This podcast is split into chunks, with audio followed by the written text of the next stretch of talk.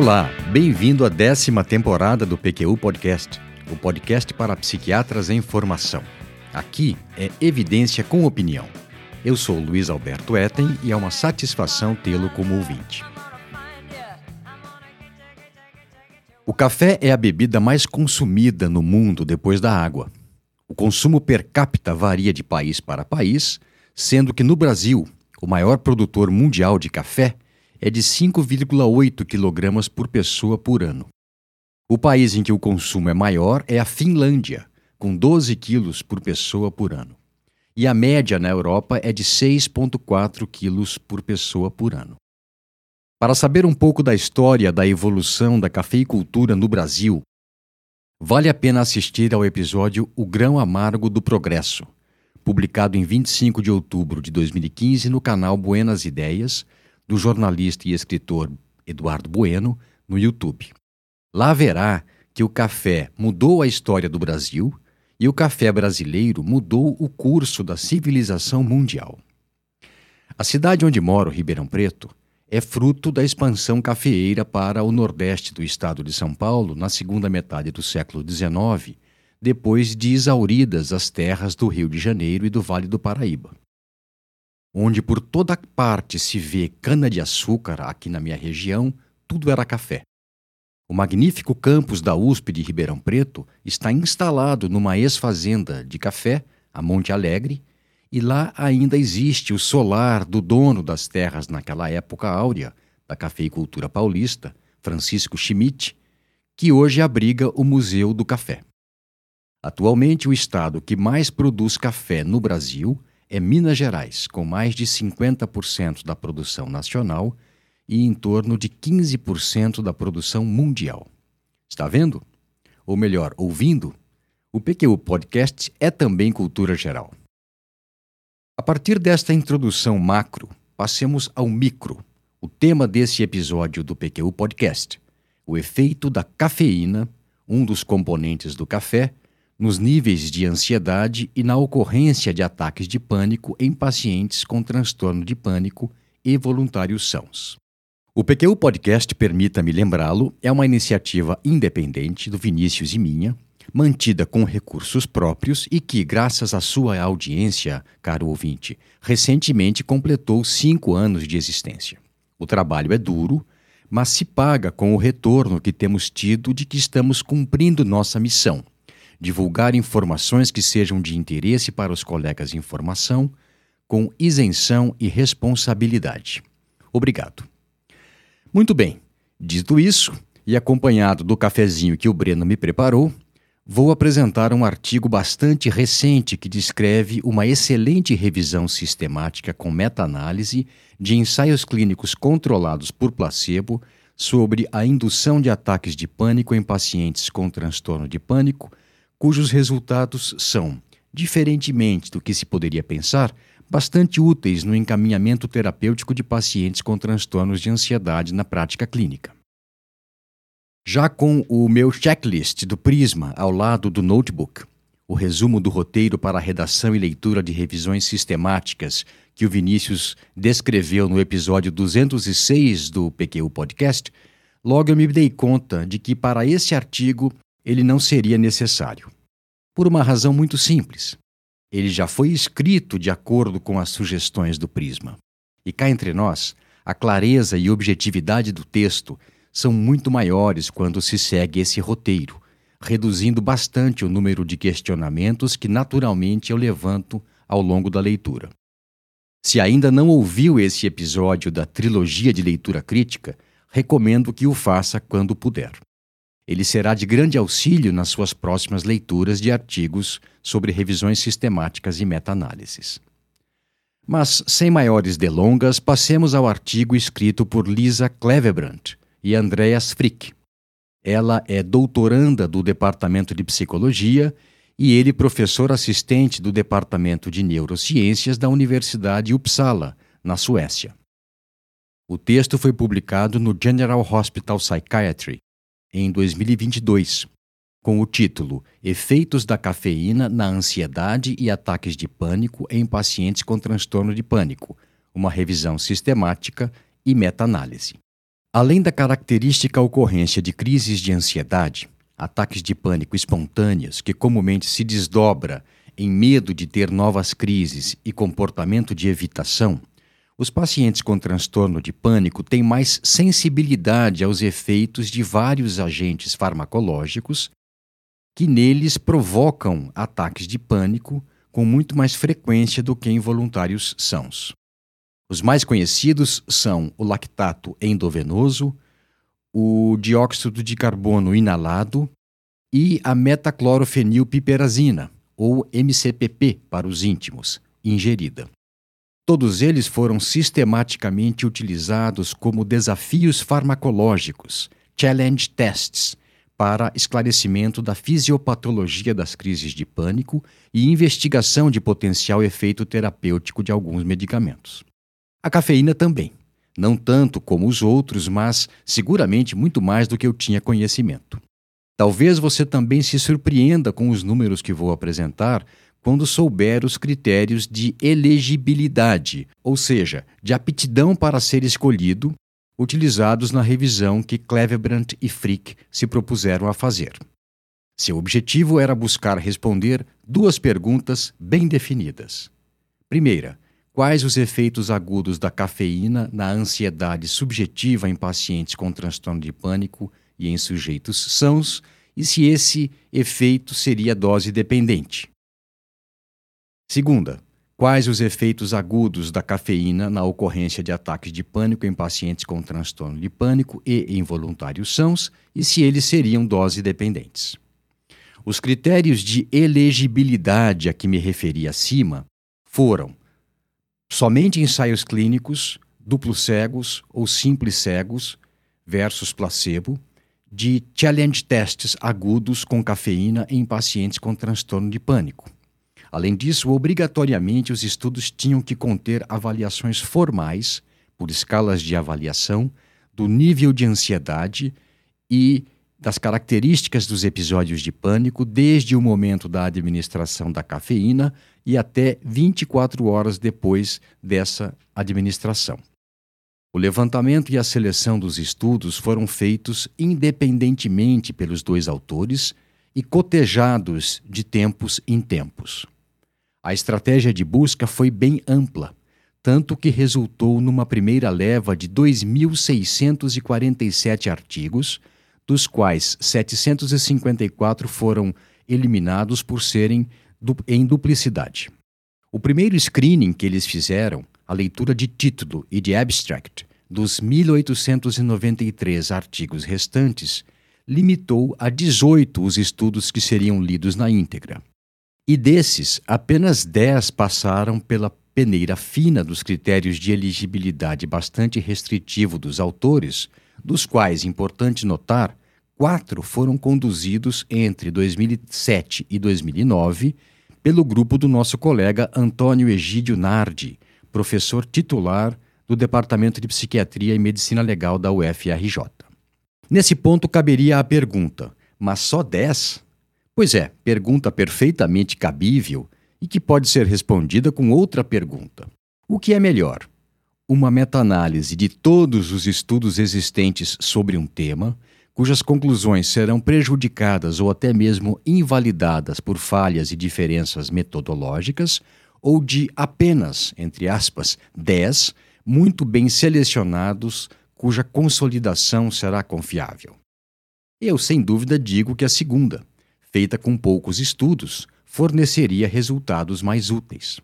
Faltou ainda dizer que os autores dessa revisão sistemática empregaram um instrumento desenvolvido pela Cochrane Library para avaliação de risco de viés metodológico em cada estudo selecionado.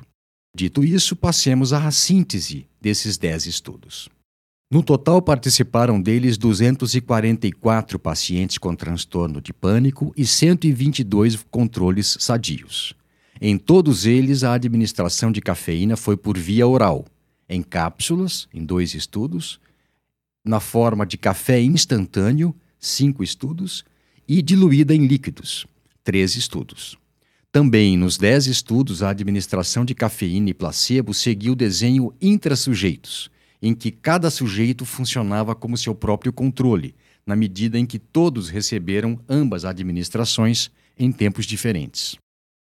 Em oito, a ordem foi randomizada, e em dois foi fixa, com cafeína sempre sendo administrada na segunda vez.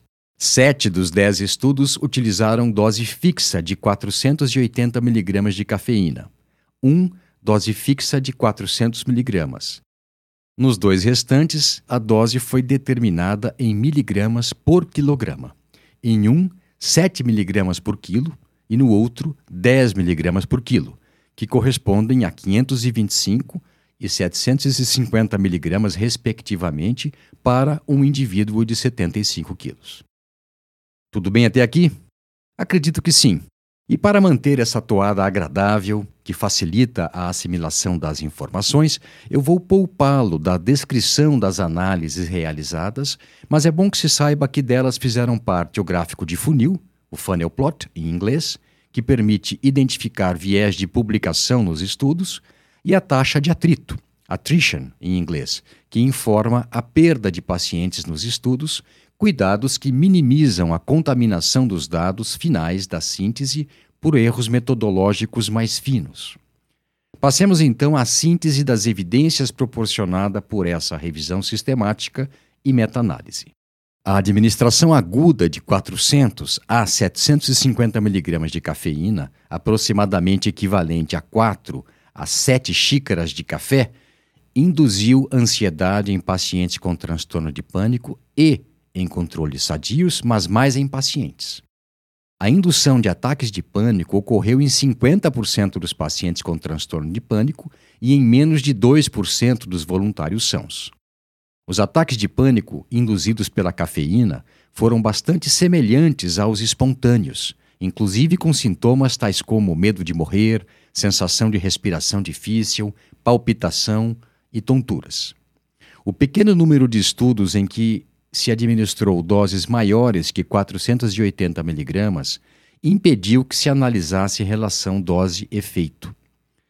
Também por essa razão, ficou em aberto se doses mais altas de cafeína provocariam ataques de pânico com mais frequência em voluntários sãos. Você já sabe, depois de tantos episódios em que falamos sobre isso, que um bom artigo explicita suas limitações. E as desses são o pequeno número de estudos compilados, o fato de parte deles ter sido feito com doses menos precisas por terem utilizado formulações comerciais de café instantâneo e a impossibilidade de se determinar relação dose-efeito como os autores desejavam, pelo fato de a variação da dose empregada nos estudos ter sido pequena. Antes de discutirmos as implicações clínicas dessas conclusões, o que você poderá levar desse episódio para a sua prática clínica, achei que gostaria de saber algo mais sobre a cafeína. Ela é um psicoestimulante, especificamente uma metilxantina, presente em vários alimentos e bebidas, no café, no chamate, em refrigerantes e em chocolate, por exemplo, e também em grande número de medicamentos de venda livre para alívio de dores de cabeça. Ela sem dúvida tem muitos efeitos positivos, incluindo o aumento da vigilância e do estado de alerta, mas pode causar ansiedade em pessoas mais sensíveis e, muito frequentemente, insônia. Depois da ingestão oral, o pico plasmático de cafeína ocorre entre 30 e 120 minutos. Já notou que a variação interindividual é bem grande, não é? Ela prontamente atravessa a barreira hematoencefálica e seus níveis cerebrais apresentam uma curva muito próxima dos níveis plasmáticos. Em adultos saudáveis, sua meia-vida é de 2 horas e meia a 4 horas e meia. A ação farmacológica da cafeína se dá pelo antagonismo dos receptores de adenosina, que são de quatro tipos: A1, A2A, A2B e A3. O A1 e o A2A presentes tanto no cérebro quanto em tecidos periféricos, são os alvos preferenciais da cafeína, que se liga a eles fortemente, mas de maneira reversível. Esses dois subtipos de receptores participam de vários processos relacionados com a homeostase corporal e com a neuromodulação, muitos dos quais parecem perturbados no transtorno de pânico. Eles participam da regulação da demanda de oxigênio pelo miocárdio, do fluxo sanguíneo coronariano, da adaptação sistêmica à hipóxia dos corpos carotídeos via mediação da estimulação respiratória, entre outros. No sistema nervoso central, os receptores de adenosina A1 abundam no córtex, no tálamo, no hipocampo e no estriado. Já os A2A são mais concentrados no bulbo olfatório e no estriado, mas também estão presentes no hipocampo, tálamo, cerebelo e neocórtex. Os receptores de adenosina A1 e A2A também são neuromoduladores, porque regulam a atividade de outros neurotransmissores, dentre eles o glutamato, o GABA, a acetilcolina, a serotonina e a dopamina. Além disso, eles participam do mecanismo de vasoconstrição e função microglial. Com o avanço tecnológico decorrido na última década, começa a ganhar força a ideia de que polimorfismos de receptores A2A afetam a sensibilidade à ansiedade induzida pela cafeína em voluntários sãos, e mais que essa poderia ser uma das vias da hereditariedade do transtorno de pânico. Interessante, não? Tem mais: em seres humanos, a cafeína é primariamente metabolizada no fígado pela enzima do citocromo P450-1A2 em paraxantina, 84%, teobromina, 12% e teofilina, 4%. A CYP1A2 é responsável por 95% do clearance de cafeína, donde se conclui que polimorfismos dessa enzima podem ocasionar grandes variações de concentrações plasmáticas e de meia-vida. Voltando ao artigo da revisão sistemática, Clevebrand e Frick sugerem, por fim, que os efeitos ansiogênicos e panicogênico da cafeína em pacientes com transtorno de pânico possam ser compreendidos como devidos ao envolvimento de uma ou mais vulnerabilidades homeostáticas que podem elas mesmas ser moduladas em diferentes níveis e depender de variáveis psicológicas e ambientais. Bonito, mas a meu ver, um floreio do qual não sai muita coisa, mesmo que se esprema muito. Essa formulação pode, contudo, servir para dar uma explicação geral para o paciente.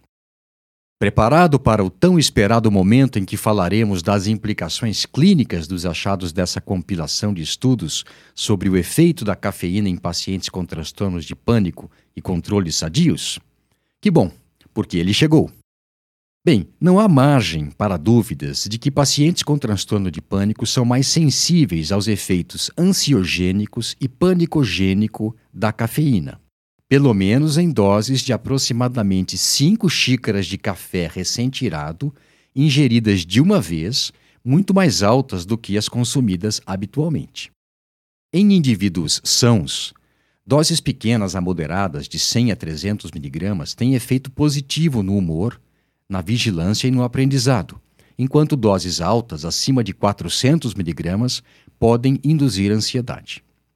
Pode-se inferir dos achados aqui apresentados que não é recomendável que pacientes com transtorno de pânico e ataques de pânico frequentes consumam café, pelo menos não enquanto eh, não se obtenha algum grau de melhora com o tratamento instituído, e que também consumam pouco café depois que o quadro estiver controlado. Evidentemente que essa recomendação deve ser individualizada, dada a grande variação aos efeitos da cafeína, inclusive por conta de polimorfismo genético. Os efeitos do café podem ser benéficos e nem todos os pacientes com transtornos de ansiedade necessariamente deverão ser privados deles. Por outro lado, eles devem estar cientes do potencial ansiogênico e panicogênico da cafeína. Mas você bem sabe que aqui no PQ Podcast a gente vai além do lugar comum. O que mais pode ser tirado daqui? Um reforço de algo que quem lida com pacientes com transtorno de pânico sabe muito bem. Não basta só tomar remédios ou fazer terapia. Há que se tomar atitudes e muitas vezes mudar hábitos. Pois bem, o de consumir bebidas e alimentos ricos em cafeína deve ser foco dessa mudança em busca de mais qualidade de vida e menores níveis de ansiedade, no caso desses pacientes. Algumas informações mais sobre fatores que interferem no clearance de cafeína e que têm a ver com o estilo ou o momento de vida. O tabagismo acelera o metabolismo da cafeína, enquanto o uso de contraceptivos orais o reduz. Durante a gravidez, a meia-vida da cafeína aumenta, a ponto de no terceiro trimestre ser de, quatro, de 3 a 4 vezes mais do que na mulher não grávida. Sobre a quantidade de cafeína em alguns produtos, temos que, no café de coador, a concentração média é de 85 mg em 125 ml. No café instantâneo, 65 mg em 125 ml. E no expresso, 60 mg em 30 ml. Como você agora já sabe, não é só no café que há cafeína. Em uma xícara de chamate, 150 ml, feita com um saquinho, a concentração média é de 30 mg.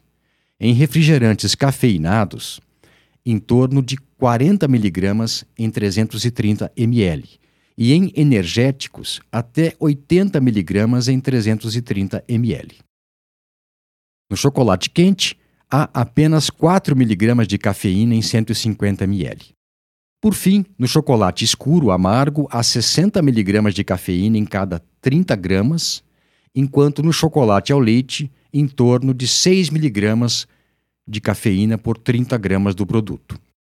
Não nos esqueçamos dos medicamentos que utilizam cafeína como potencializador do efeito analgésico da substância principal, principalmente contra dor de cabeça e enxaqueca. Apesar da quantidade em geral ser pequena, em torno de 100 miligramas, ela pode fazer diferença no aporte total se for ingerida com bebidas ricas em cafeína. Outra coisa que deve ser destacada é o quanto a cafeína afeta o sono. Em pessoas mais sensíveis aos efeitos dela, como eu, doses tão baixas quanto 100 mg prolongam a latência para adormecer, encurtam o tempo de sono total e prolongam as fases de sono superficial, ao mesmo tempo em que encurtam as de sono mais profundo. Lógico que esses efeitos dependem da quantidade de cafeína ingerida antes de ir deitar, mas mesmo a cafeína consumida de manhã afeta o sono em pessoas não habituadas a fazer uso dela. Para arrematar esse episódio, enfatizo que pequena dose de cafeína, 50 a 150 miligramas em uma tomada, em geral tem mais efeitos positivos do que negativos. Aumenta o nível de alerta e de energia, provoca até sensação de bem-estar e melhora a memória e o tempo de reação. Doses mais altas, acima de 400 miligramas, mesmo em pessoas sem transtorno de ansiedade, podem ter efeitos negativos ansiedade, nervosismo, inquietação, insônia, taquicardia e tremores. Por fim, como bem documentado na revisão sistemática que apresentei, em pacientes com transtorno de pânico, ela pode desencadear ataques de pânico ou dificultar o controle do quadro, que sempre exigirá a mudança de alguns hábitos para ser mais completo e duradouro. Um abraço e até a próxima.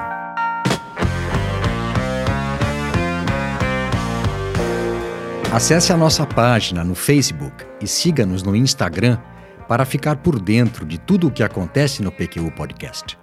Confira em www.pqpodcast.com.br todos os episódios já publicados, com as respectivas referências organizados por data, autor e sessão. Agradecemos a sua atenção.